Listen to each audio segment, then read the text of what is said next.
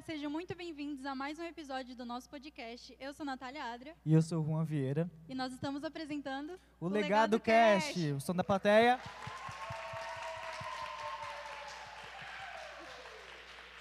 O pessoal tá animado hoje, né? É. Sabadão, né?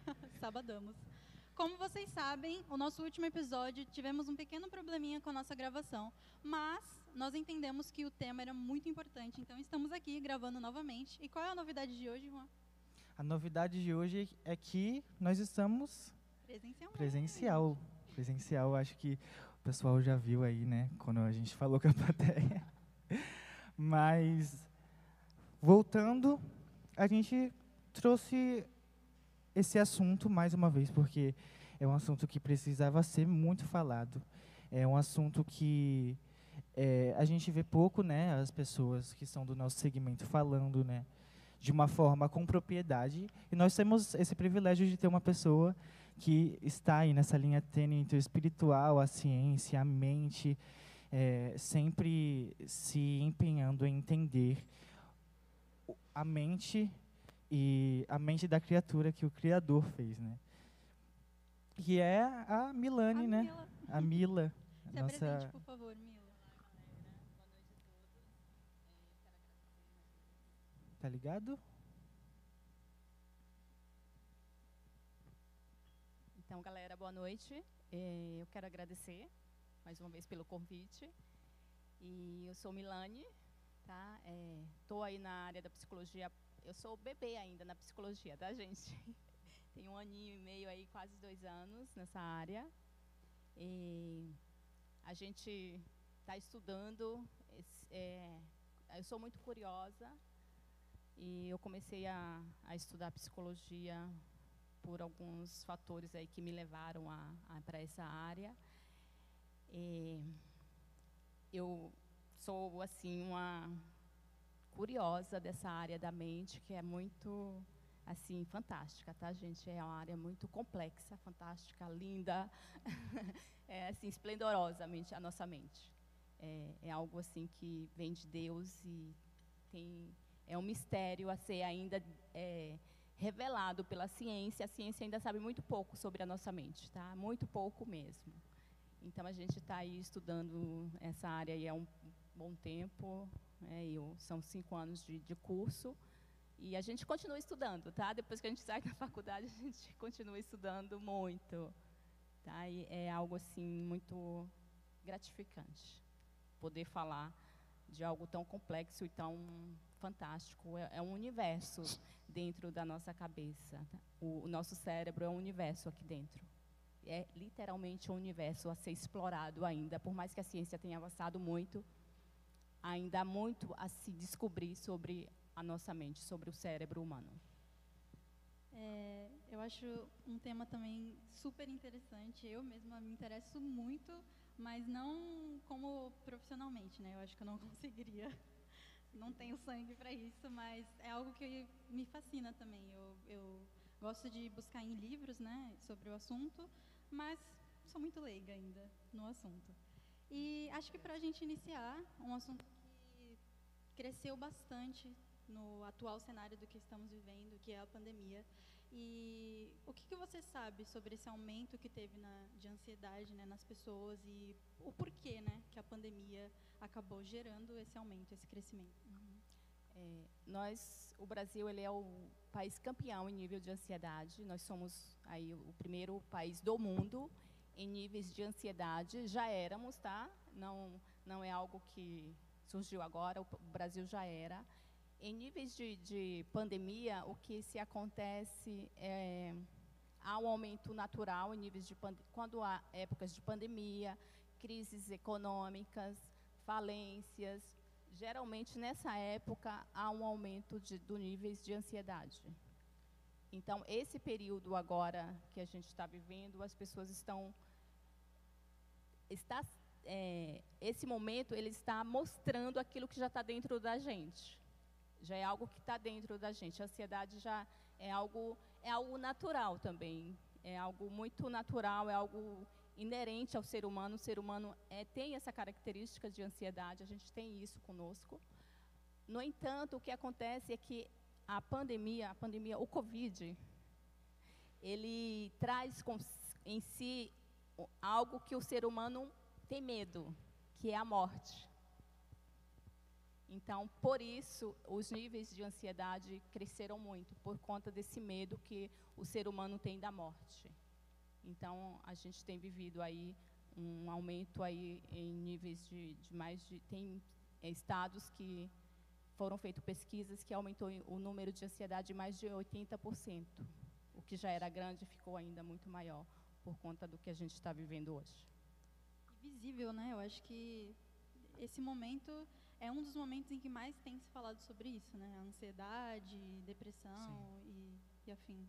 Eu acho que eh, nesse momento que nós estivemos em casa, né, que a gente não teve distrações, nós estávamos, estávamos tipo, nós e nós mesmos.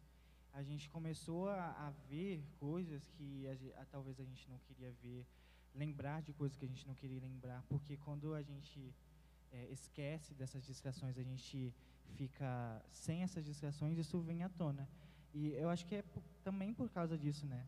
Tipo, as pessoas vivem tanto tentando se distrair do trabalho, com os amigos, em algumas festas, e para não para não despertar esse, essa ansiedade, para não despertar esses, senti esses sentimentos que tem dentro dela.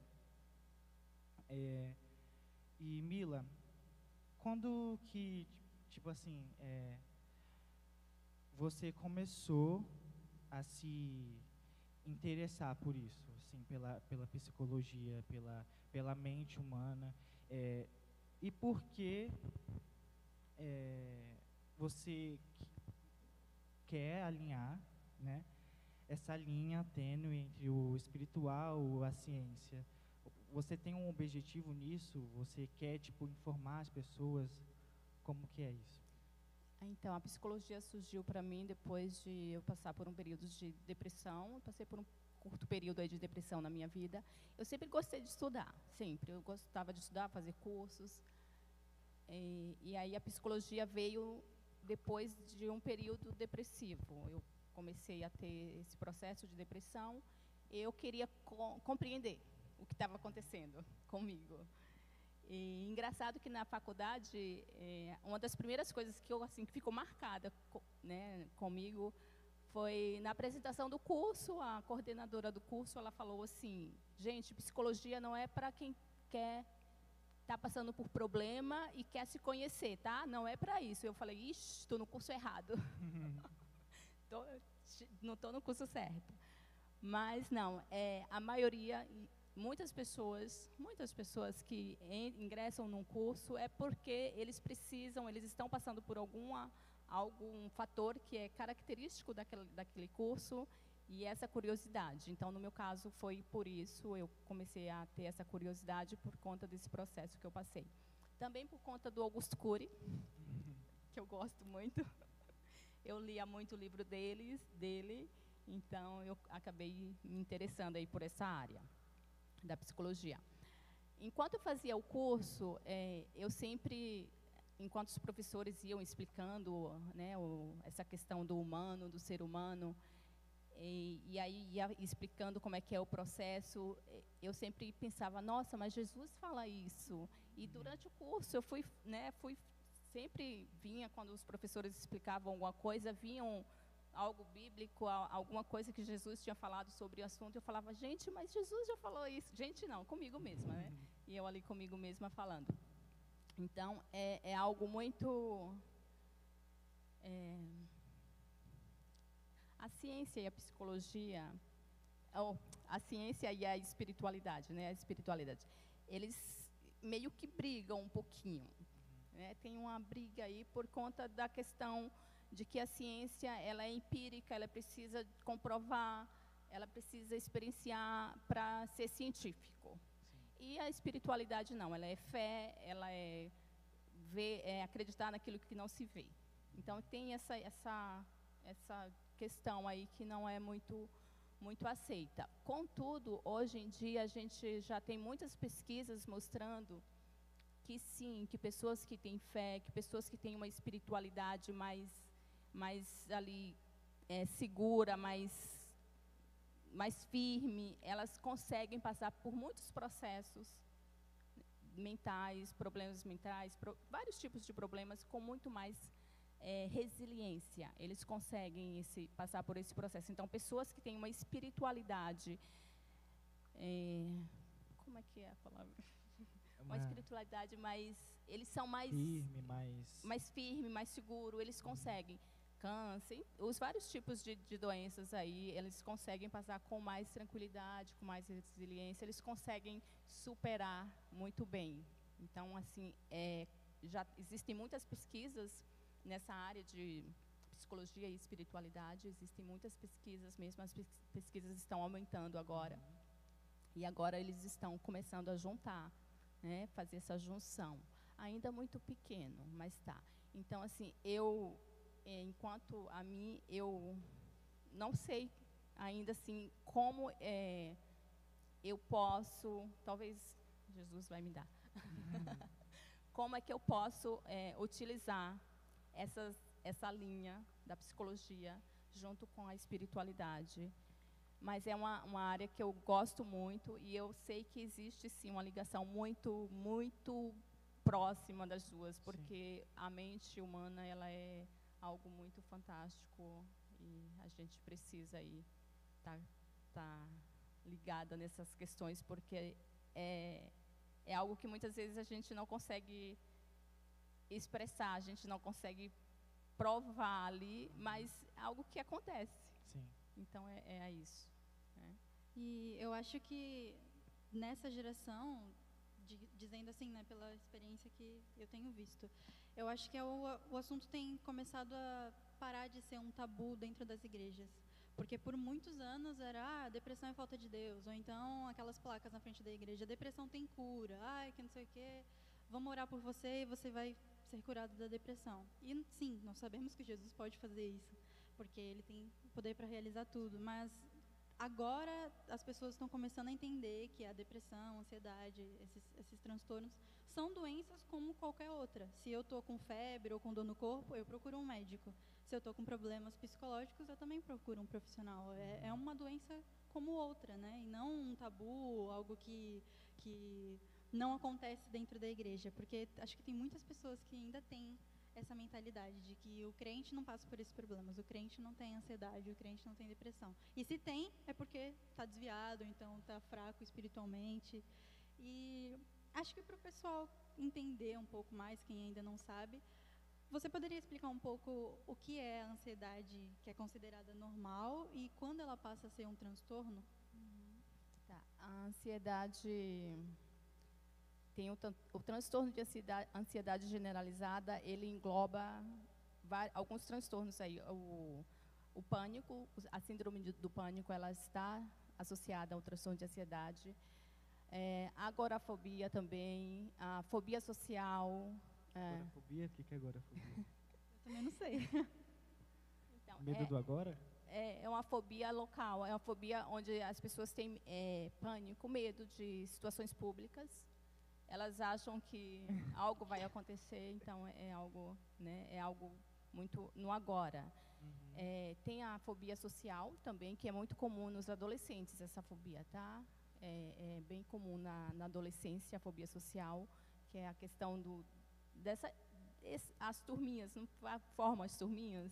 Sim. Então, a, os adolescentes, eles têm muito essa questão de, de, de comunicação, essa dificuldade. Tem a, a ansiedade situacional, que são de algumas situações, por exemplo, medo de dirigir. Ou uma ansiedade porque vai fazer uma prova ou medo de falar em público também é uma ansiedade situacional.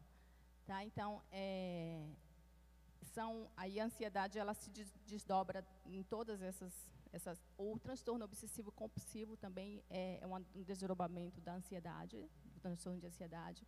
Então, ela vai se desdobrando em alguns outros transtornos.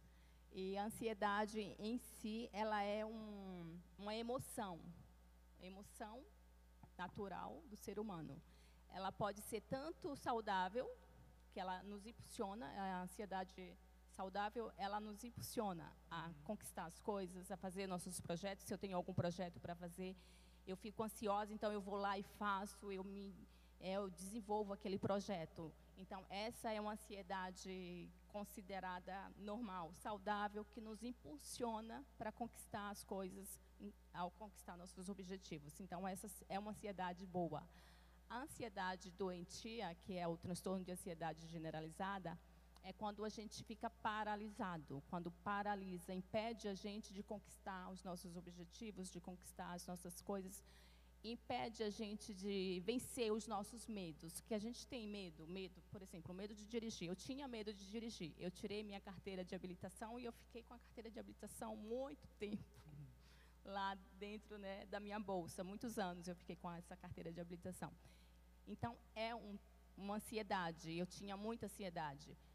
Como foi que eu venci esse medo, essa ansiedade? Eu precisei enfrentar. Eu comecei a dirigir aos pouquinhos eu comecei indo num bairro, na garagem, em casa, até que hoje eu dirijo, né? Hoje eu me locomovo aí muito bem, vou e volto. Mas até eu perder esse medo, até eu vencer essa ansiedade, porque era uma ansiedade, eu ficava muito ansiosa antes de dirigir, eu tive que começar a fazer. Então, assim, os nossos medos, cada vez que a gente foge dele, ele fica maior. Sim. Então, como é que a gente vence a ansiedade? Enfrentando, fazendo aquilo, se, se colocando em situações que nos causa é, as sensações que a ansiedade causa na gente. O tremor, o falar rápido, o coração acelerado. Então, todos esses sintomas aí que a gente tem de ansiedade, a gente precisa reconhecer eles, a gente reconhece que é a ansiedade e que são os medos que a gente tem e a gente começa a enfrentar esses medos aos poucos. É, geralmente, quando a gente está tratando alguém, a gente vai orientando a pessoa aí aos poucos. Também a gente não pode se expor, expor uma pessoa que tem uma ansiedade, né, um, uma fobia, expor demais. Então a gente vai aos poucos colocando, fazendo com que aquela pessoa se coloque naquela situação, para que aos poucos ela consiga vencer os medos que estão ali dentro dela, que acaba causando a ansiedade. E tá? para a gente entender um pouco mais sobre isso, é, como que isso funciona na mente? Como que é isso num processo químico? É, é um gatilho? É do nada? Como que funciona? Na mente. Vamos lá. Vamos lá. Deixa eu só lembrar minha mente aqui como é que é que funciona. o que acontece com a ansiedade? São, como é emoção, gente? Emo, as nossas emoções, elas disparam no nosso cérebro é, os neurotransmissores, que fabricam vários tipos de hormônios, tá? Então, as nossas emoções, elas são aí as causas de tem estudos falando que é de 90% dos, das nossas doenças, tá? Então, assim, são os processos emocionais que causam a, a maioria das nossas doenças, de todos os tipos, tá? Doenças físicas, doenças mentais. Então, são as nossas emoções e pensamentos que causam a maioria das nossas doenças. E o que acontece? A emoção vai para o nosso cérebro e desregula toda a produção hormonal. Tá? Então, assim, nos processos de ansiedade, por exemplo, o que, é que acontece? Vem um pensamento de que, de repente, eu não vou conseguir fazer alguma coisa, eu não vou dar conta daquilo, é, eu vou sair na rua e, de repente, vai acontecer algo ruim comigo. Então, assim, são vários pensamentos. Os pensamentos vão causar a emoção.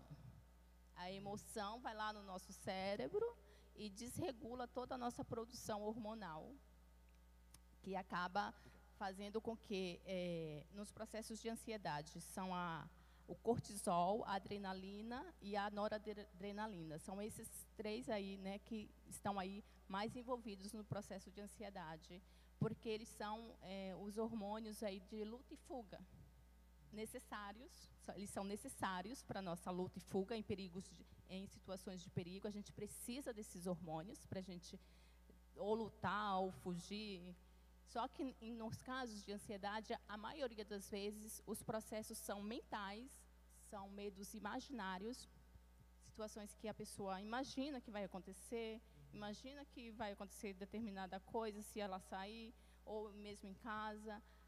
Então, tudo isso há um, uma desregulação muito grande nesses hormônios, causando os sintomas físicos, que é o coração acelerado, que é o tremor, que é a falta de ar, que é muito comum nos casos de ansiedade, falta de ar. Então, toda essa desregulação hormonal causa os sintomas físicos. Vem a emoção, vai para o cérebro, o cérebro, é, a emoção fala para o cérebro, tá, vai ter, tá tendo perigo, você precisa se proteger. Uhum. Então, o cérebro começa a disparar sem controle os hormônios que são necessários para a gente, mas muito sem controle, pressão alta. Então, aí a pessoa acaba ficando totalmente desregulada a nível hormonal. Tanto que é nesse, é, nesses casos aí é necessário entrar com medicação para dar uma equilibrada nesses hormônios que ficam desregulados nos processos de ansiedade. Nossa, e você contando agora como isso acontece, parece que é um processo super gradual, de, sei lá, uma hora tá ali tranquilo, mas em segundos. Em questão de segundos o cérebro Sim. recebe a mensagem é questão de nanosegundos. A gente, assim, o é nosso cérebro é rápido. é muito rápido, as conexões que acontecem no nosso cérebro. E, e esses pensamentos que eles, eles, dão um gatilho nessas emoções, é algo que é involuntário, é algo que a gente controla? Tipo, é, é algo que eu posso parar de pensar, assim, para não ficar mal? Ou é, ou é só com medicação mesmo, só com o acompanhamento de um profissional? É, é necessário ter todo um processo. Uhum. Quando a pessoa não consegue, é, apenas num processo de terapia ali, ou mesmo em casa, conversando com alguém, é necessário entrar com a medicação, sim, para ter esse equilíbrio. E, na maioria das vezes, tá, pessoal, é, existe sim essa disfunção hormonal, na maioria dos casos de depressão, de ansiedade, de, de pânico. Então, assim, existe essa disfunção hormonal, tá? Essa, é, essa desregulação, esse desequilíbrio no nosso organismo. Sim. Então, por isso a necessidade do, do medicamento. E o medicamento ele vai entrar exatamente com aquele hormônio que está faltando ali, que está desregulado no nosso corpo. Mas ele não acaba com os pensamentos? Não. não. Isso ele é algo que a gente tem que é. fazer. E aí os pensamentos, ele não acaba com os pensamentos, ele dá uma equilibrada na questão física. Física. Isso. Entendi. Ele vai entrar no físico, os medicamentos entram no físico. Aí a questão dos pensamentos, a gente quando está com qualquer qualquer transtorno, qualquer doença, é, é, necessário sim que a gente tenha é, aquela questão do controle dos pensamentos. É muito importante. É assim, é, é o que seria mais importante em todos os processos, tá? De, de, que a gente faz de terapia, o que a gente precisa, né? O que o profissional vai entrar muito é nessa questão da transformação do pensamento, que é o que Cristo fala, né? Que a gente precisa transformar os nossos pensamentos. Metanoia. É, a metanoia. É. Então é isso, a gente precisa mudar os pensamentos. Na terapia não é diferente. A gente vai entrar com, com são os pensamentos disfuncionais que a gente vai é, a gente vai detectando ali na terapia quais são os pensamentos, tanto que a gente foca muito nos pensamentos. Então, é necessário, e aí a gente faz análise desses pensamentos, qual a possibilidade desse pensamento acontecer. Então, a gente faz todo um processo ali de, de destrinchar os pensamentos e é, fazer com que a pessoa veja que é algo muito que está ali no pensamento. Então a gente vai no pensamento da pessoa, a gente vai, é, ele vai trazendo esses pensamentos para a gente e a gente vai é, colocando, fa, é, fazendo com que eles vejam qual é a probabilidade disso acontecer, uhum. desse pensamento acontecer. Então a gente vai trazendo a consciência para a pessoa que é, é algo que está ali apenas no imaginário e a maioria das vezes é só no imaginário. O medo é no imaginário. Então a gente vai fazendo esse processo de transformação, a gente vai ajudando a pessoa, né? A gente não faz isso, quem faz é a pessoa. A gente só vai é, dando ali um, um encaminhamento para a pessoa ir fazendo essa, essa transformação de pensamento. E a pessoa que está nesse nesse momento, sentindo todos os sintomas que você descreveu agora, só que ela não, não tem é, medicação para se acalmar, nem nada. É, Existem conselhos do que, que a pessoa possa fazer nesses momentos para ela controlar a situação, ou então ela conseguir sair dessa situação, ou é tipo, senta e espera? Uhum. Não. A, a gente usa muito a respiração, processo de ajudar a pessoa a respirar. É importante que a pessoa tenha alguém ali próximo, tá? É muito importante que se a pessoa tiver alguém próximo e de repente tiver uma crise de ansiedade, geralmente as pessoas que têm crise de ansiedade, elas acabam indo para o pronto-socorro pensando que estão tendo um ataque de, de, coração, porque é uma das partes que mais que mais são afetadas ali quando a gente tá, quando a pessoa está tendo crise é de ansiedade. adrenalina, né, isso? É, acelera o coração, o coração fica acelerado, a respiração acelera. Então, às vezes, dormência no braço e a pessoa pensa que está tendo realmente isso. E isso confundiu bastante a galera nesses meses, porque a pessoa estava começando a ter uma crise de ansiedade e aí já pensava que era que estava com covid ou então que estava começando a ter os sintomas e eu trabalho em um laboratório, então eu tenho relatos, né, de pessoas que chegavam lá, ai meu Deus, acho que eu estou com sintomas, e na verdade era ansiedade. E, e, é bom a gente falar como que começa isso, como que começa uma crise de ansiedade, porque talvez uma pessoa que não é tão informada, às vezes anda tendo isso e não sabe. Como que começa isso? As sensações no corpo? Tá, sensações no corpo, geralmente é enjoo, tontura, sensação de desmaio, dor no peito, palpitação no coração, respiração ofegante. Gente, os sintomas são enormes, tá? A lista é enorme. Falta de e ar. Eles variam ou é algo padrão? Cada pessoa tem um? Eles variam por conta de. de é, o, o, ser humano é, é único, né? A gente é único. Então, assim, é, algo que traz ansiedade para você não vai trazer. Uma situação que gera ansiedade para você não vai gerar para mim. E isso é o que faz essa complexidade que a gente é. Então, geralmente assim, é, possa ser que eu tenha alguns sintomas e outra pessoa tenha outros sintomas. Então, varia muito. Não é algo assim, é, tem isso, isso, isso. Existem vários sintomas que acabam formando aí é, o transtorno de ansiedade. E aí a gente vai, como é que a gente identifica que é ansiedade? É, geralmente a gente nomeia aí alguns sintomas são a, a, gente geralmente alguns números, né? São números, então assim, se a pessoa se enquadra em, por exemplo, fala um, roer unhas, roer unhas também é um, é um sintoma, agitação perna. nas pernas, tensão muscular. Então assim, a gente vai fazendo perguntas, a gente vai fazendo perguntas para a pessoa e a gente vai vendo se se enquadra nos sintomas se um número chegou um número determinado de, de enquadramento nos sintomas, a gente consegue falar, não, você está com ansiedade. É, e aí você fez aquela pergunta, quando é ansiedade normal, né? E quando é aquela que já é um transtorno. Então, assim, a normal a gente consegue lidar, a gente consegue fazer as nossas coisas no dia a dia, a gente enfrenta e a, a a, generalizada que é para toda e aí vai para a gener, generalizada que vai para todas as situações. O, a, ou seja, não é apenas uma situação que me causa ansiedade, várias situações me causam. Então, não é apenas o, o eu ter medo de, de falar em público, o eu não ter, ter medo de que eu saia na rua e de repente aconteça alguma coisa. Então, assim, se generalizou para todas as situações, então a pessoa já não consegue mais lidar com aquilo ela já não consegue mais enfrentar, ela ali ela paralisa, ela não consegue mais fazer aquilo que ela fazia no dia a dia dela, as atividades, ir para o trabalho, ir para um curso, ir para a faculdade, ela não consegue mais. Então, por isso que é generalizada, porque vai para todas as áreas. E Mila, eu queria saber a, a, a sua opinião sobre é, o porquê esse assunto, o porquê essa doença está sendo tão presente na vida dos adolescentes, por, dos adolescentes, dos jovens, é, porque naturalmente pensando, né, olhando de fora, não tem vida com preocupações, não tem contas para pagar, filhos, é, olhando de fora, né?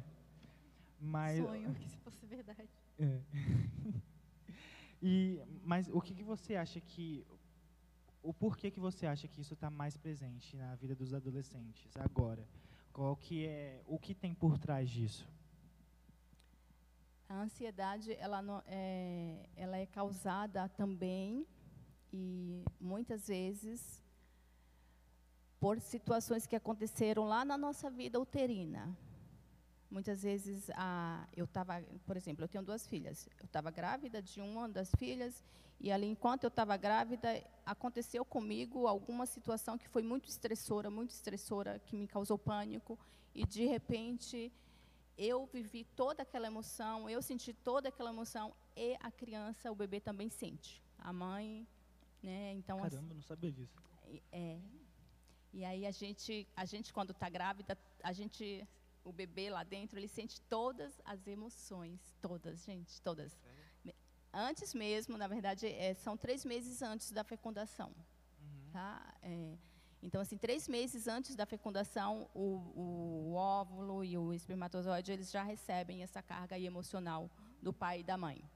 A vida uterina, ela é super importante. Então, se a mãe passa por algum momento ali de estresse, de ansiedade, de pânico, o bebê vai sentir tudo aquilo. Ok. Nasceu, a criança nasceu, tudo de bem, tudo de boa.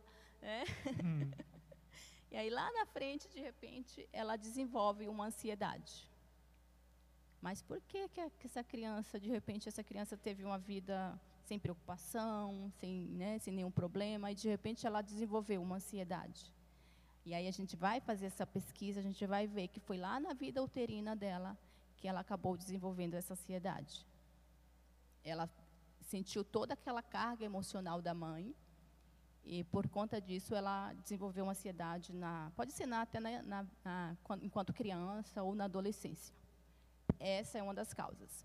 Uma outra é, causa também é a questão da, das cobranças, tá? Existem também a questão da cobrança, cobrança familiar, a cobrança social, a cobrança da própria pessoa, da própria, do próprio adolescente. Existe também uma autocobrança e ele pode acabar desenvolvendo ansiedade por conta da autocobrança.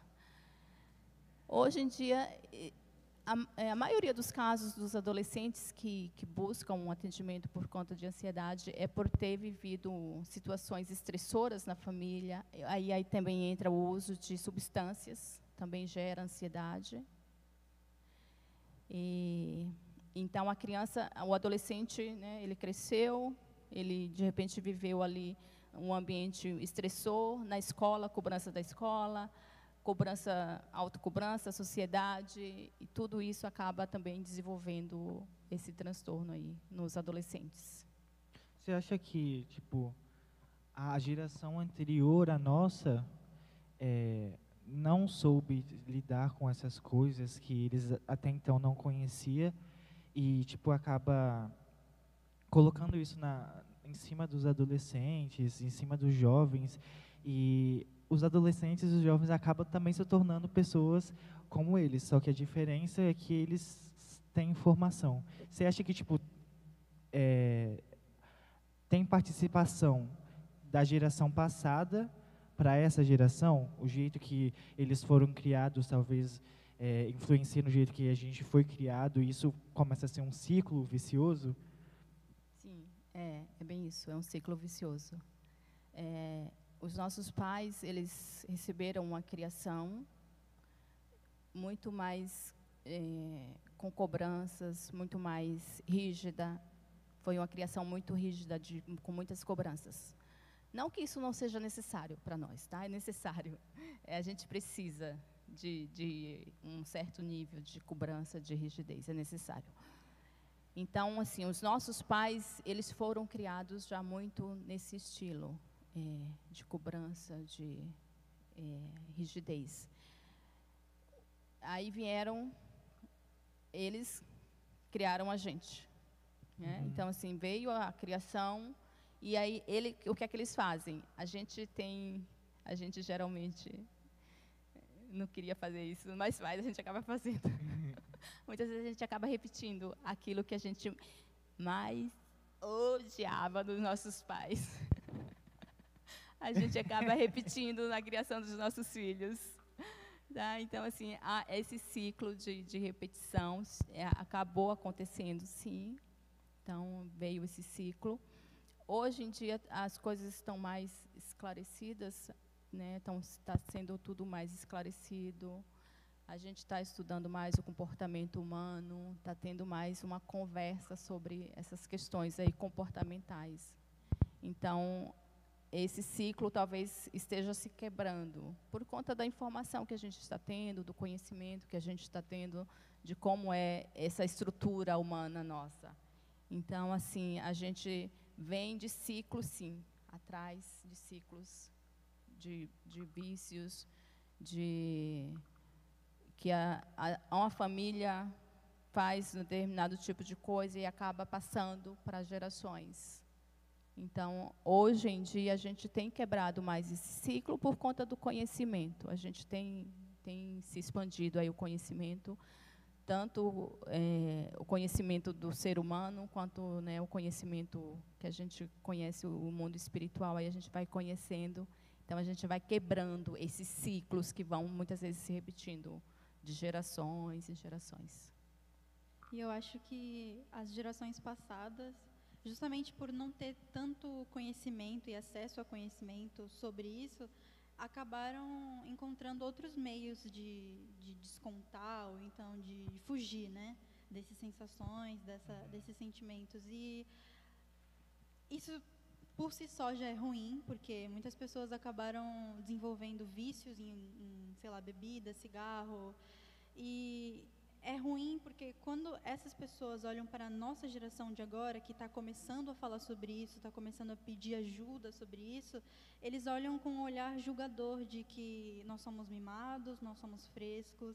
E isso é ruim, né? Eu, acredito que o adolescente que está começando a passar por isso, está identificando esses sintomas e nem sabe como, o que fazer, como ajudar. E aí ter, sei lá, os pais olhando, ah, para de frescura, ah, isso daí, é, você está muito mimado. Eu, na sua época, passei falta por coisa surra. pior. Ah, isso aí é falta de surra, vai lavar uma louça. Porque são comentários que gera, as gerações passadas com, começam a falar para essa geração, né? E quão é, nocivo isso é para esses adolescentes e para esses jovens que já é difícil lidar com isso sozinho e tem esse, esse, esses julgamentos familiares ou ao redor. É, é, muito difícil. Os adolescentes, principalmente a adolescência, a fase da adolescência, por conta da transição da fase de criança para a fase de adolescência. É, nessa fase existe aí uma, uma um turbilhão de, de emoções, um turbilhão de, de hormônios que estão Sim. aí, né, é, fazendo a mudança corporal. Então, tudo isso, o adolescente fica muito é, inconstante. Existe uma inconstância aí no adolescente. É, quando os pais, e aí eu vou trazer para os pais, eles ficam falando, trazendo essa fala, é, o adolescente ele vai se sentindo muito mais eu não valho nada, né? para que, que eu nasci? É, e ele vai se deprimindo muito mais porque ele não encontra na, ali na família, nas pessoas próximas, essa talvez esse olhar mais de compreensão, de, de tentar compreender o que está acontecendo, de não olhar apenas com o olhar de que é frescura, de que é mimimi. A gente vê muito falando, né, que é a geração mimimi, né? Então, é, a gente olhar para essa fase da adolescência com um olhar mais de compreensão por conta dessa mudança, dessa transformação toda que existe dentro dele. Tem um fato também deles do, do adolescente não se conhecer ainda. Uhum. Então, algumas coisas que não são verdades, que às vezes é jogado numa discussão, às vezes é jogado, sei lá, em um momento aleatório, aquele adolescente pega para ele e aquilo define ele, porque ele não se conhece, né? O autoconhecimento ele é muito importante, mas o, o autoconhecimento ele é, é algo que é, é um pouco difícil de ser alcançado, tá? É, é um processo, na verdade. A gente vai se conhecendo ao longo da vida. Sim. A gente vai se olhando para dentro de si, vendo como a gente é, o que é que a gente gosta, o que é que a gente não gosta, como é que é a nossa personalidade. A questão da aceitação, que também é muito nessa fase, tem a questão da aceitação, me aceitar do jeito que eu sou, se eu sou extrovertida, se eu sou tímida, se eu sou mais comunicativa, se eu não sou. Então, tem todos esses conflitos nessa fase da adolescência. Tudo isso e muito mais, né? Então, tudo isso, é, quando o adolescente passa por tudo isso e, de repente, né, lança-se uma palavra na cabeça dele, aí aquela palavra, ela fica ali martelando. E aí vem os pensamentos. Muitas vezes os pensamentos. É, nessa fase também é, acontece muito essa questão do suicídio, tá? É algo também que, que acontece também muito por conta de, dessa questão de não encontrar um apoio, principalmente é, no ciclo, no ciclo familiar, tá? Então assim é, é algo assim muito é, não diria preocupante, mas diria que, mais, que a gente precisa falar mais. Uhum. É preciso que se fale mais sobre o assunto, sobre Sim. todos os assuntos. E o adolescente, é? ele dá sinais, assim, antes de fazer isso? Tem alguma é. coisa, tipo, que é característico de uma pessoa suicida? Tem algumas características aí. É, na fase da adolescência, o isolamento é uma característica é, mudanças de comportamento muito bruscas, quando o comportamento do adolescente ele muda muito bruscamente também. É uma fase, é um sintoma aí, é a questão do peso, perca de peso ganha de peso, é, notas baixas na escola. Então, tudo isso são alguns sintomas aí que, que pode levar a gente a, a conhecer mais, a saber como é que está esse adolescente. Ou, principalmente quando um adolescente ele é mais é, ele é mais comunicativo, ele fala mais, de repente ele se retrai muito, é necessário ter um olhar mais mais cuidadoso aí em relação a isso. e nós falamos um pouco, né, sobre os adolescentes e jovens que não não tem esse apoio familiar, digamos assim. É, ainda, ainda que não exista esse apoio, é importante esse jovem buscar algum amigo ou algum alguém próximo que, que ele se sinta confortável de falar e de desabafar e, e contar né, o que, que ele tem passado. E como que acontece quando o jovem não consegue ter esse, essa atitude de chegar para a pessoa e falar, oh, eu estou passando por isso, me ajuda. Ou então me escuta. Ela consegue superar com o tempo, é uma coisa que vai com o tempo, ela sempre vai viver com aquilo, se ela não achar ninguém com quem comentar? É, se tratando de ser humano, a gente a uhum. gente não pode falar assim, é isso e isso, tá? Uhum. Então, por exemplo, não, a gente não pode falar, ah, ela não vai sair de uma depressão se ela não buscar ajuda. Ela pode sair, tá? Qualquer pessoa pode sair. É raro? É, é difícil. É difícil. É, é mais difícil. Sem uhum. ajuda, é muito mais difícil. Mas as pessoas, algumas pessoas conseguem. Tá? De repente, sei lá, ela escuta alguém, ela ouve alguma coisa e aquilo dá um start nela e ela, opa, tenho que sair dessa situação. Então, assim, é, a gente não pode falar, quando a gente se trata, se tratando de ser humano, é assim, sim. a gente não pode sim. falar isso. Né? Então, é, a pessoa pode sim sair. É, Difícil ela sair, sim, mas é possível. E aí, quando a pessoa, de repente, ela, ela até reconhece nela que ela está passando por algum, algumas situações, alguns sintomas estão ali, não está tá acontecendo algo de, de estranho com ela. Ela reconhece isso, mas ela não tem, talvez ela não tenha força, talvez ela não tenha, ah, eu não vou falar com, com alguém, porque senão vai falar que eu estou com frescura e tal. É, o que é que a gente, quando a, é, o que, e aí é preciso que quem esteja de fora preste atenção. Sim. Pois se a pessoa, né, a pessoa está ali na, na dela, sofrendo, muitas vezes ela está ali sofrendo, ela está ali angustiada, mas ela muitas vezes está ali, ah, eu não vou buscar ajuda, porque se eu for falar com alguém, alguém, essas as pessoas vão, sei lá, falar me taxar de alguma coisa. E então cabe às pessoas próximas, cabe às pessoas próximas, às pessoas que estão ali ao redor Sim. daquela pessoa, prestar mais atenção. Uhum. E de repente chegar nessa pessoa e conversar, e puxando conversa. E a, a partir daí a pessoa pode começar a se abrir, pode começar a falar. E aí a pessoa vai, então oferece ajuda, oferece um apoio, e de repente fala de repente para a família, pode falar, conversar com a família, para buscar uma ajuda para essa pessoa que de repente esteja passando aí por, por um processo de ansiedade, de depressão, de não querer mais viver. Uhum. Então é necessário que a gente que esteja de fora nessas situações onde a pessoa de repente não fala muito, não quer se expor, não quer falar, a gente ter esse olhar e buscar, é, talvez, se resgatar essa pessoa.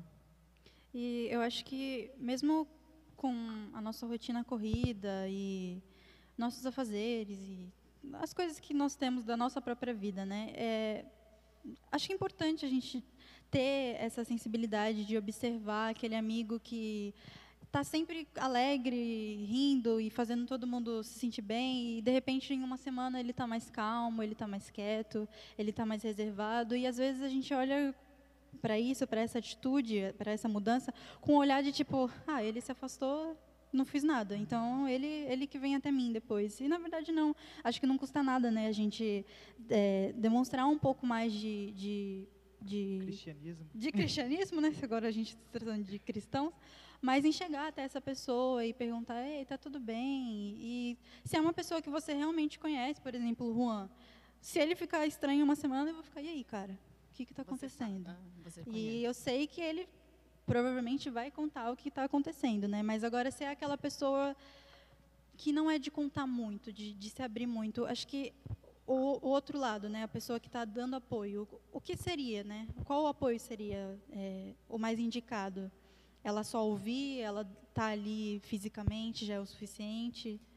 O só ouvir já é já é um ah. apoio muito grande, tá, gente? O só ouvir o outro já é algo assim, um processo muito muito bonito da gente. Quando a gente uhum. se propõe a ouvir o outro, já é algo assim fantástico.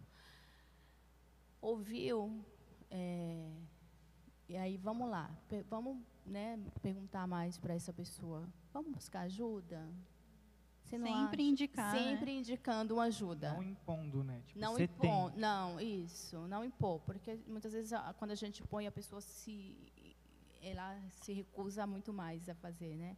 Então, assim, sempre. Vamos lá, vamos buscar uma ajuda. Olha, o que, é que você acha? Você né, você está passando por isso, você falou isso, isso, você falou que está sentindo isso. Então, vamos lá buscar uma ajuda. Então, é sempre bom buscar uma ajuda. Se é um amigo, se é um amigo seu, um amigo né, de vocês, vocês podem, de repente, é, vamos lá conversar com seus pais, a gente pode conversar com seus pais. Então, assim, está sempre, não impondo, mas é, falando, falando para a pessoa, olha, eu estou aqui, eu estou disposta a te ajudar, mas você precisa de algo mais. Sim. Você precisa de uma ajuda muito, talvez uma ajuda profissional para sair desse estado. Então, isso é muito importante. Isso de ponderar nas palavras também é algo muito importante e, acho que amoroso até, né? Porque existem pessoas que, por exemplo, eu vou, o Juan veio desabafar comigo e aí eu não estou passando pela situação que ele está passando, ou então passei por uma semelhante. E aí a, o meu papel é, ah, Juan, você deveria fazer isso. Você tinha que fazer isso. Não, você tem que fazer isso. E essas palavras deveria, tem, acho que traz uma carga e, e uma pressão tão tão grande sobre essa pessoa que já não está em uma situação boa, Verdade. que acaba afastando mais, né, a pessoa. Ela não vai querer mais o Juan não vai querer mais desabafar comigo porque ele sabe, ah, eu vou falar com a Natália e ela vai me dar 100 sugestões do que eu deveria fazer e eu não consigo e fazer não aquilo. Não consegue fazer. E, isso. E a pessoa ela acaba, ela vai acabar se distanciando mais. Ela vai acabar se ficando mais reclusa, ficando mais. Ah, agora eu não vou falar mais porque eu falo e a pessoa não me entende, a pessoa não me compreende. Então, quando a gente vai ouvir o outro, é importante a gente ir com o de qualquer situação, tá, gente? De qualquer situação, é, com um olhar de não julgamento. É, muito importante isso, a gente com esse olhar de não julgar, de compreensão. É, é o que Jesus fala, de compaixão. Aquela questão da compaixão, ou empatia, o que a gente usa muito hoje é empatia, que é o se colocar no lugar do outro. Então a gente precisa ir com, com essas características aí de, de compaixão, de empatia, de compreensão, de não julgamento, de falar ok, você está passando por isso agora, mas e de incentivar as pessoas também. Você vai passar por isso, você está passando por isso agora, mas você vai superar isso. Essa questão do incentivar também é muito importante. Dar palavras de incentivo. É, é, é por isso que é importante nós, como os cristãos, né, que nós somos, sempre recorrer a essa parte, tipo de pedir ajuda para o Espírito Santo quando a gente está lidando com pessoas como com ansiedade, com depressão, porque a gente sempre vai saber o que dizer. O Espírito Santo sempre sabe o que dizer. Ele sempre é, é, o, é o melhor conselheiro, né?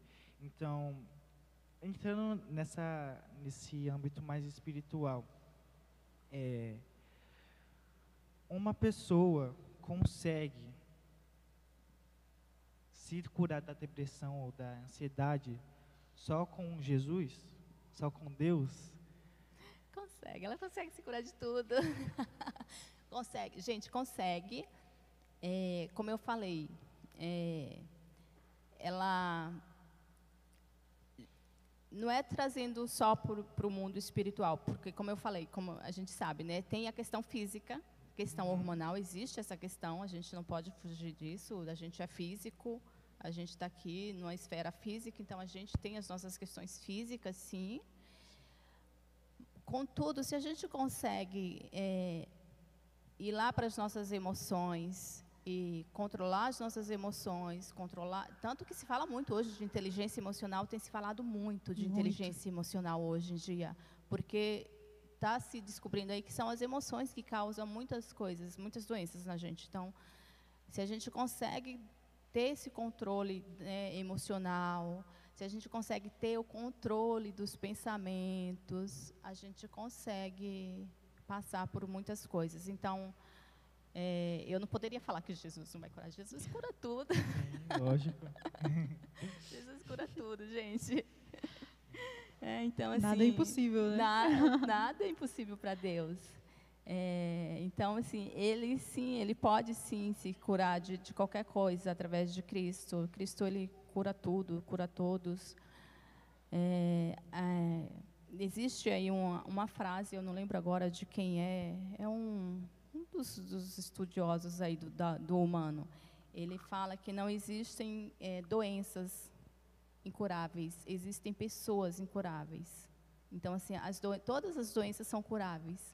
Muitas vezes é a pessoa que está ali é, num estado tão que não quer mais, que não quero, não quero, e ela se entrega. Uhum. Existe essa entrega também do ser humano. Deixar ser vencido. De deixar né? ser vencido. Então, eles, quando ele se entrega, aí é, é, algo que acho que, eu não sei se Jesus interfere, acho que Jesus não interfere na nossa vontade. Então, ele, ok, é, você está querendo, então tudo bem. E como funciona a fé e a espiritualidade nessas situações? A fé? Isso, a fé e a espiritualidade. Tipo, é, que nem a gente acabou de dar um exemplo de uma pessoa estar sozinha e não ter alguém para contar. Hum. É, quando ela percebe que existe alguém, que existe o Espírito Santo, Jesus, o melhor psicólogo que já existiu para cuidar É um livro, dela. hein? Não. Não, acho que é não, Mark é. alguma coisa, é, né? Não é Augusto Cury, o maior psicólogo que já existiu. É, como, como que é a fé e a espiritualidade? No que ela nos impulsiona a sair dessa situação? É como ela nos ajuda? Qual a importância da, da fé e espiritualidade? Qual a importância de Jesus nessa situação? Tá. É, eu vou trazer, não sei se eu vou conseguir, tá? Responder sua pergunta. De boa. é, a gente vai trazer o medo e a fé. Uhum. Tá? São duas coisas ali que é, elas estão muito, elas são parecidíssimas, muito parecidas. Principalmente o, o medo, em, o medo imaginário, o medo que não é real, o medo de situações que está ali apenas na nossa cabeça. Então, tem o medo e a fé. As duas coisas, é, elas, elas estão ali no mundo do não palpável. Uhum. Né? A gente não palpa a fé, a gente não palpa o medo. Uhum. O medo a gente só apenas o medo ele é real quando existe uma situação, tá, gente? Quando existe uma situação de medo que é real, aí sim a gente precisa tomar uma decisão. Mas o medo, a maioria das vezes, principalmente aí nos, nos transtornos, eles são imaginários. Então, medo e fé. É, o que é que eu vou alimentar? O que é que eu vou estar tá alimentando na minha vida? E como é que eu alimento o medo e a fé? Através de quê? Através dos meus pensamentos. Uhum. Eu, eu, alimento o medo e a fé através dos do meus pensamentos, através daquilo que eu penso. E através daquilo que eu penso, eu gero as minhas emoções. Gerei as emoções. E aí vai todo o processo. Então, medo e fé. Eu vou alimentar quem? Quem é que eu, qual é o leão que eu vou alimentar? Uhum. é. Então, é, eu acho que funciona praticamente assim, a, a, fé e a espiritualidade nesse sentido, de que o que é que eu vou alimentar, onde é que eu vou estar pondo toda a minha força, todo o meu entendimento, onde é que eu vou estar colocando é, a, aquilo que, que eu acredito, quem é que eu vou dar mais, mais importância, quem é que eu vou dar mais valor. Então, assim, é, Lá em Provérbios 4, 23, fala que a gente, sobretudo, o que se deve guardar, guarda o teu coração, que é, falando de pensamento, uhum. que é porque é dele que procedem as fontes da vida. Então, é no pensamento, é no coração, pensamento, coração, é, é daí que procede a fonte da vida. Então, o que é que eu vou alimentar? O que é que eu vou né, dar mais importância, o que é que eu vou é, estar mais pensando na fé ou no medo. Isso depende aquilo que a gente vai vai a gente vai ver o nosso resultado a partir dessa, desse alimento que a gente dá aí para a nossa fé ou para o nosso medo. Né? Então é isso. E, e aí a gente vem com o amor. o amor que lança fora o medo. E quando vem esse amor que lança fora o medo, a gente consegue alimentar a nossa fé e o medo vai embora. É fácil falando para as pessoas que estão passando por processos de ansiedade, de depressão? Não é fácil. Não é fácil porque está toda uma bagunça na mente, está toda uma bagunça hormonal a pessoa não está ali, é, ela perde literalmente o controle dos pensamentos, tá? É, existe uma perca do controle dos pensamentos. A pessoa, é como se tivesse um outro ser falando com a pessoa. Dominando. Co dominando, colocando ela para baixo, falando que ela não vai conseguir, que vai acontecer algo de errado, que vai acontecer algo ruim. Então, assim, existe essa briga, essa luta que existe. E quando a pessoa está passando por esse processo, isso é muito mais, muito mais forte. Então, não é um processo fácil, mas sim é possível. É, eu acho importante é, nós, como cristãos, é, sabermos do, do, que isso é na ciência e no mundo espiritual, porque eu acredito que muita coisa é, do diabo, muita coisa maligna se aproveita desses pensamentos, dessas sensações que inicialmente são criadas pela nossa mente. Isso é por isso que, que não dá para separar as coisas. Se tem um, um, uma situação que é mental, que é psicológica, no mundo espiritual vão tirar proveito disso. As coisas ruins vão tirar tá proveito disso. Então não tem nem como separar. Então é importante nós, se você está passando por essa situação, você que está ouvindo a gente, saiba que além da ajuda profissional, tem ajuda espiritual, tem, tem Deus que pode te ajudar, porque olhando de uma perspectiva do mundo espiritual, tem muitas coisas que é, conseguem tirar proveito dessas nossas fraquezas, né? Sim, e eu acredito que a palavra de Deus é uma ferramenta muito importante e que nos ajuda demais a Com combater certeza. isso, porque se nós estamos constantemente lendo a palavra de Deus e gravando ela no nosso coração, uhum é, ela vai ficar tão é, enraizada na nossa mente que quando esses pensamentos ameaçarem começar a surgir, é, a gente pode se apegar aos fatos. Uhum. É, começar a lembrar daquilo que Jesus falou sobre nós. Começar a lembrar que, não, Ele está comigo, Ele está cuidando de mim, Ele me ama, eu sou amada por Ele, é, Ele entregou a vida por mim. E aí nós vamos. de paz a respeito Sim. E aí nós vamos é, rebatendo né, os pensamentos que, que invadem a nossa mente e que nós sabemos que não, não provém de Cristo. Um exemplo básico, assim, né, clichê até, é, sei lá, um adolescente que está tá no meio dessas crises e ele começa a pensar que ele não é amado que ele não vê sentido em, em, estar vivo porque ninguém ama ele, tudo. E se esse adolescente conhece da palavra de Deus, e se, ele conhece do amor de Cristo e o sacrifício que ele fez por nós, ele consegue rebater esse pensamento com: Ele morreu por mim, Ele me ama.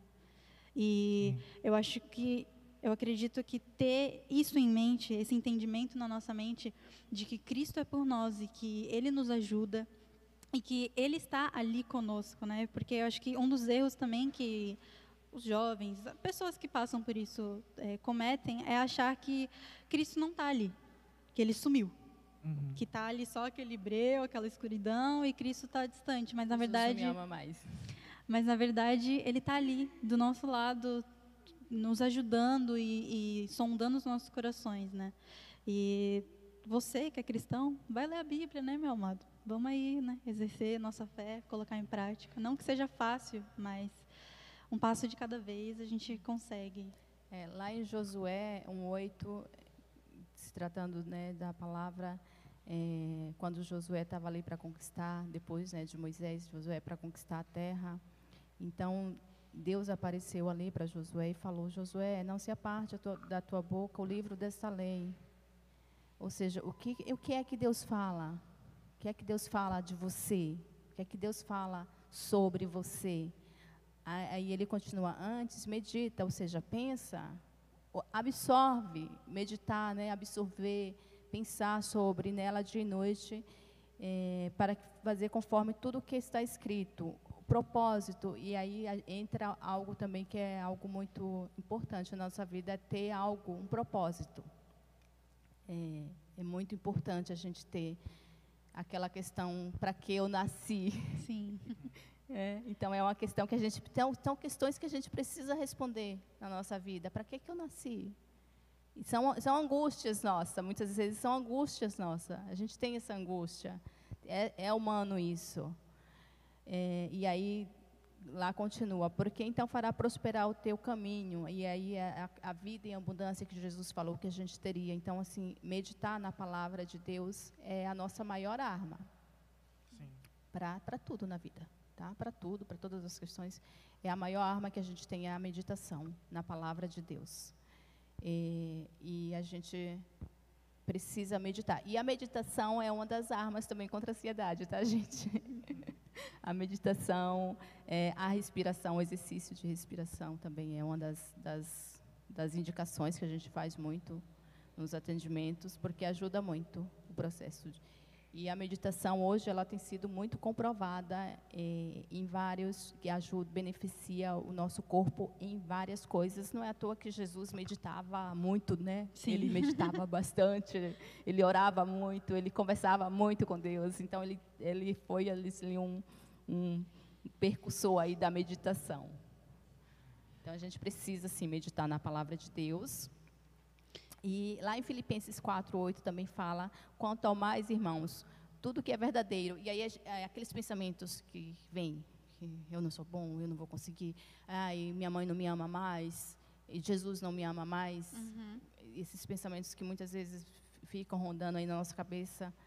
Então, o que é que a gente deve pensar? Tudo que é verdadeiro, honesto, justo, puro, amável e de boa fama, a gente precisa rebater esses pensamentos, Sim. pensamentos que, negativos, pensamentos que não são verdade.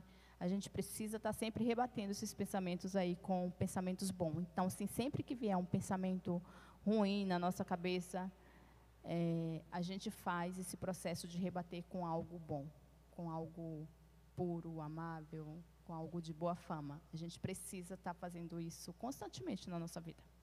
Sim. é, tu quer falar alguma coisa? Não. Eu tenho mais uma pergunta, só para a gente não fugir do tema. Você, como psicóloga e cristã, vamos supor que você não está aqui, você sai desse ambiente.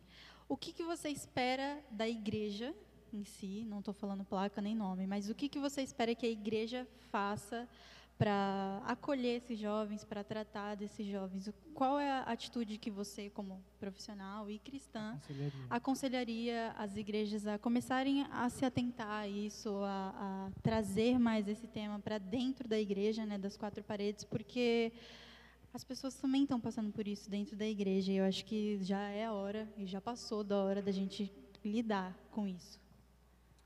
É, Bom, gente, eu não sei, eu acho que, que tudo se resume em aquilo que Cristo falou: amar o próximo como a ti mesmo. Sim. Não é, é tudo isso, né? É, gente, é, é, o amor. Deus, ele é amor. Ele, ele não tem amor, ele não faz amor, ele é, é amor. amor. Então, é, a gente precisa, a gente enquanto ser humano, tá? Independente de, de, de religião, independente de, de placa de igreja, a gente precisa amar. O mundo só, só vai ser melhor, o mundo será melhor apenas quando o amor reinar. Se, quando o amor reinar, tudo, tudo, tudo, tudo. Não, a gente, o amor, ele, ele é assim, transformador. Uh, ele é tremendo, ele é fantástico, ele faz maravilhas, ele faz milagres. É, e esse amor é Deus, Deus em nós, Deus dentro da gente. Sim. Deus no outro, por mais que muitas vezes a gente olhe e fale, não, Deus não está ali naquele negócio. Deus está sim. Deus está naquele negócio. A gente olha assim e fala assim, não, Deus está em, né, em tudo, em todos. Então, assim, a gente precisa se conectar com o corpo de Cristo a gente precisa estar mais conectados com, com esse amor. Então, eu não sei, é, eu, assim, na, nas minhas crises, nas minhas crises existenciais, eu, dentro da igreja, muitas vezes eu brigava muito comigo mesma e com Deus, mas Deus, espera aí, a gente não é um corpo, por que isso acontece? Deus é um corpo, se é um corpo, por que, que Ele está fazendo isso com uma parte do Sim. corpo dele? Né? Então, assim, dentro da igreja, eu, eu brigava muito comigo e com Deus por isso, porque eu via muita coisa. E acaba, a gente acaba julgando coisa que não, não é legal fazer, ai, a gente acaba julgando. Né? Então, assim, a gente vai aprendendo muito. Então, é, é isso, é o amor, a gente precisa transbordar amor, a gente precisa emanar amor, a gente precisa fluir amor, a gente precisa realmente fluir amor, gente. É, não existe outra, outra, outra coisa, não existe outra solução além de amar. Amar, amar, amar ao próximo como a si mesmo. É, estar disposta a, muitas vezes, abdicar de coisas que, né, de um tempo meu, um tempo, o tempo, gente, o tempo, hoje em dia a gente, o povo fala aí fora que tempo é dinheiro, mas uhum. imagine você dar o seu tempo para o próximo, Sim. que amor maior não é? Né? Um amor, você dá o seu tempo para ouvir, para estar tá ali, para estar tá perto, para abraçar o que foi nos tirado também, né, com esse período aí, é, foi foi nos tirado essa questão do abraçar e uhum. quando a gente abraça, é, a gente precisa disso, o ser humano precisa do toque, né, a gente precisa disso. Então é, é isso, é transbordar amor, é, é não apenas falar de amor, mas ser amor. A Sim. gente precisa ser amor. O, a, o, ser humano, de modo geral, precisa. A gente precisa. E, com o amor, as outras coisas, os outros posicionamentos são tudo uma consequência, né? Sim, porque quando a gente ama o próximo como a nós mesmos, a gente não vai fazer aqui, é, algo com outro, porque eu, é como se eu estivesse fazendo para mim. Uhum. Então, se eu estou fazendo, se eu, como é que eu, eu eu não estou amando você, eu não estou nem me amando, porque eu estou fazendo algo que está prejudicando você, consequentemente está me prejudicando. Porque se você é um pedacinho de mim, se a gente é um corpo, é, então assim é necessário que a gente volte à essência do amor. Amém. Falou tudo. Falou tudo. É, é isso? É isso? Temos perguntas? Vamos abrir a pergunta aqui para o pessoal. Galera de casa, se vocês tiverem alguma pergunta, mandem aí no, no, YouTube, no YouTube mesmo. No, no, Facebook. Isso. Plateia também, se vocês tiverem vocês alguma, têm alguma pergunta, pergunta? alguma dúvida. Nada? Mandaram Certeza. duas aqui para nós. Se vocês quiserem, pode mandar aqui, ó, disfarçado. Ninguém vai saber que são vocês. é, mandaram duas até agora. E eu vou fazer a primeira. Minha mãe nunca deixou eu ir ao psicólogo, pois disse que ansiedade é frescura. Sou menor de idade e não posso marcar consulta. Como devo agir? Bom, é difícil essa situação, Muito. porque menor de idade a gente não pode atender sem o consentimento dos pais. Ele, ele não pode É buscar fogo. ajuda de um profissional. E se os pais falam que é frescura, aí entra naquela questão que vocês falaram, né? Sim. Os pais falam e, e isso acaba prejudicando porque o adolescente, adolescente vai ficando muito mais eh, o meu pai não me ama, o meu pai não cuida de mim e a coisa vai só piorando. Então, o que fazer? Eh, talvez esse adolescente eh, ele possa estar buscando um amigo para conversar, mas um amigo de verdade, tá? Sim. Não é qualquer pessoa. Um amigo, ou de repente, se é da igreja, um líder, né? Um líder do, da igreja, um líder dos Uhum. adolescentes, tá? Buscando alguém para conversar, já que eh, no momento eh, esses pais não não veem isso como uma necessidade. E aí a importância impo- ele, eh, da gente e aí eu falo da gente como um todo, tá, gente? Eu, vocês adolescentes, é, a gente honrar esses pais, independente da posição deles. Tá. Tá. mandamento, meu Deus. É, é, é demais, é tremendo. É tremendo porque assim, quando a gente honra pai e mãe, independente do posicionamento deles, é, Deus retribui de alguma maneira. Sim. Tá? Então, assim, Deus vai retribuir de alguma maneira. Então, honrar esses pais, sim. E, talvez ir, ir conversando mais com esses pais. E falando mais para esse pa, esses pais da necessidade. Mas, enquanto isso, conversa com um amigo, conversa com alguém, sei lá, um tio, uma, um tio uma tia, um, né, alguém mais, mais próximo ali. E não ter medo, né, de demonstrar essa vulnerabilidade, E não- porque Ah, sim, é o que pode ajudar Sim. a pessoa nesse momento. sim. Outra pergunta aqui é: Meu namorado tem crises de ansiedade frequentes e se isola periodicamente. Devo ajudar ou devo dar espaço? É, deve ajudar. Ajudar, né? Deve ajudar, sim, mas daquele jeito que a gente conversou, não impondo, é, sempre tentando mostrar para a pessoa, levar a pessoa à consciência, olha, está acontecendo isso e isso com você, isso não é normal, isso não está não tá bem para você. Sim. Então, assim, é, ir ajudando e para que ele consiga é, reconhecer, muitas vezes tem essa questão da pessoa reconhecer que, tá- que precisa, que quer ir, é, que precisa da ajuda. Muitas vezes ela, ela não, é, ela fala não, não, não, é só algo que está acontecendo agora, daqui a pouco passa. É, e aí a, a questão dela estar indo com esse namorado, conversando, falando, olha, mostrando ah, os comportamentos dele que ele está tá apresentando do isolamento e das outras coisas de ansiedade que a gente, né, dos outros sintomas. Vai falando para esse namorado, vai conversando, até que ele reconheça, porque é necessário que quando a gente está passando por um processo, é muito importante. E aí, que bom que esse adolescente né, já tem essa consciência de que Sim. precisa. É importante que a gente tenha essa consciência de que precisa, de que a gente é, reconheça que a gente precisa. Então, se esse jovem ainda não reconheceu, fica mais difícil o processo porque não houve um reconhecimento dele de que ele precisa. E, e aí essa namorada vai precisar, sim, e, conversando com ele e tentando ajudar, sim. Mas não numa, na questão de impor, é uma questão mais de, de, de ir ajudando ele, na questão de levar ele à consciência de que E é importante esse, esse diálogo e essa comunicação entre os dois. E num relacionamento no geral, né? Porque se os dois estão com, com planos de casar e passar o resto da vida junto, imagina você passar o resto da sua, da sua vida tendo esses problemas e com uma pessoa que talvez não saiba lidar com aquilo ou então que não, não, não consegue ter essa iniciativa de chegar até você e falar, não, calma, estou aqui e tudo.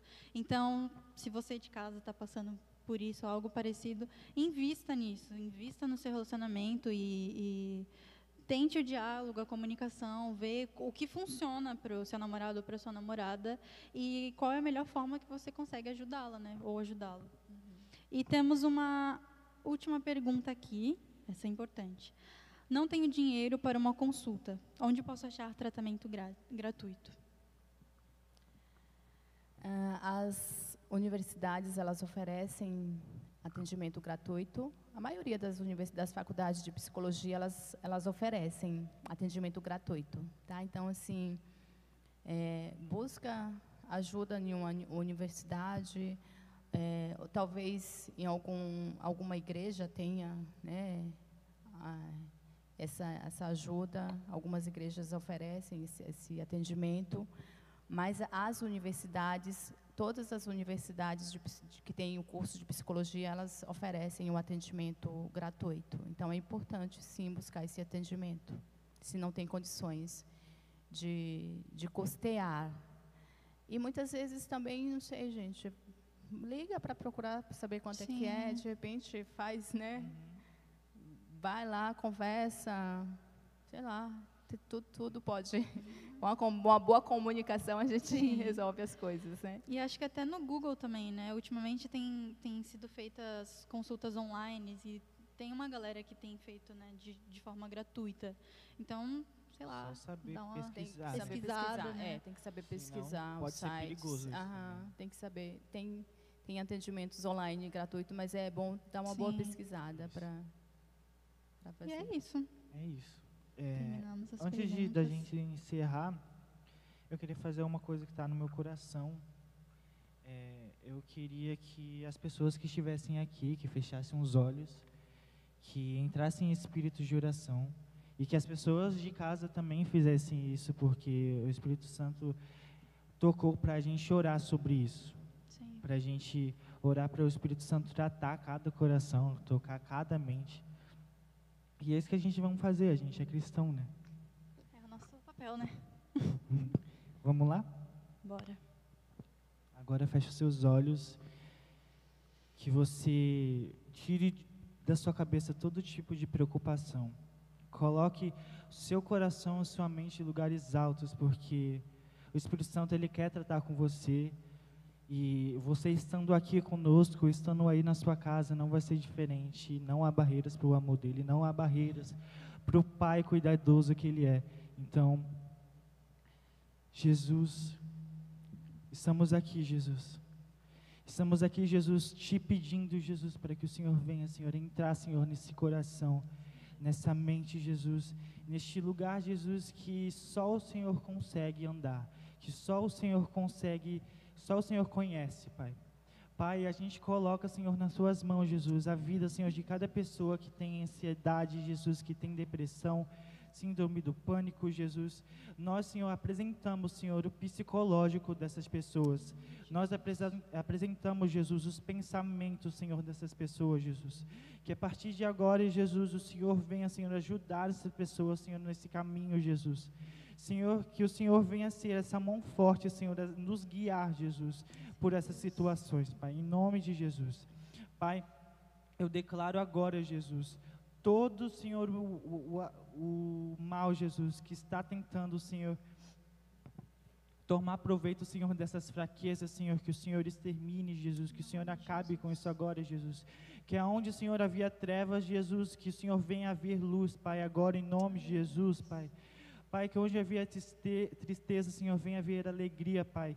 Em nome de Jesus, que onde existe, Senhor, falta de carinho, de afeto, que venha haver amor, Jesus. Pai, em nome de Jesus, nós pedimos, Senhor, a sua intervenção, Jesus, na nossa geração. Nós pedimos, Senhor, intervenção nas nossas casas, nos nossos lares, nas nossas igrejas, Pai. Em nome de Jesus, Pai. Para que isso não venha, Senhor, se cair num esquecimento, Jesus. Mas o Senhor, que sabe de tudo, como mestre do universo, como mestre das nossas mentes, como, como criador, Senhor, de tudo. Que o Senhor venha nos ajudar, Senhor, a lidar com tudo isso. Em nome de Jesus. Pai, pai. Eu declaro agora, Jesus, todo o fardo pesado, Senhor, caído por terra, agora em nome de Jesus. Eu declaro agora, Jesus, toda a mente, Jesus, com pensamentos, Senhor, ligados ao passado, presas, Senhor, ao futuro. Que o Senhor venha, Senhor, desfazer essas correntes. Pai, que esse adolescente, Jesus, que se priva, Senhor, de ter uma vida social, Senhor, que se tranca dentro do seu quarto, Jesus, que o Senhor venha dando uma nova perspectiva, Senhor, e um novo propósito de vida. Jesus, nós nos colocamos, Jesus, como os instrumentos nas suas mãos, Jesus, para ajudar essas pessoas que precisam. Pai, que nós não venhamos, Senhor, usar nossas vozes, Senhor, para pedir que o Senhor mande sem nos colocar, Jesus, como os instrumentos nas suas mãos. Pai, eu te peço, Jesus, que a nossa voz, Senhor, venha ser a sua voz. Que a voz da nossa geração, Jesus, não venha ser calada, Jesus, por essa pandemia, Senhor, não de Covid, mas dessas doenças, Senhor, psicológicas, dessas ansiedades, depressão. Eu te peço, Senhor, que as nossas mãos sejam as suas mãos, Jesus. Que todas as nossas palavras sejam as tuas palavras. Sim, que nós, como Senhor cristão, Jesus, como geração, Jesus eleita, Jesus, venhamos ser, Jesus a porta de saída, Senhor, desse quarto escuro, Senhor, para tantas pessoas. Em nome de Jesus. Em nome de Jesus. Espírito Santo, Senhor, que o Senhor entre, Senhor, agora dentro desse quarto, dentro dessa sala. Que o Senhor entre agora, Senhor, dentro, Senhor, desse cantinho mais escuro do coração, Pai. Aleluia. Senhor, venha tirar tudo, Jesus. Todo peso, Jesus. Que o Senhor venha tirar, Senhor, toda a sujeira, toda a poeira. Senhor, venha fazer um renovo em nome de Jesus. É isso que te pedimos, Jesus. Já agradecemos, Senhor. Certeza, Senhor, de que o Senhor fez isso e vai continuar Obrigada, fazendo Jesus. e vai continuar tratando, Senhor, com cada um. Em nome de Jesus. Amém. Amém.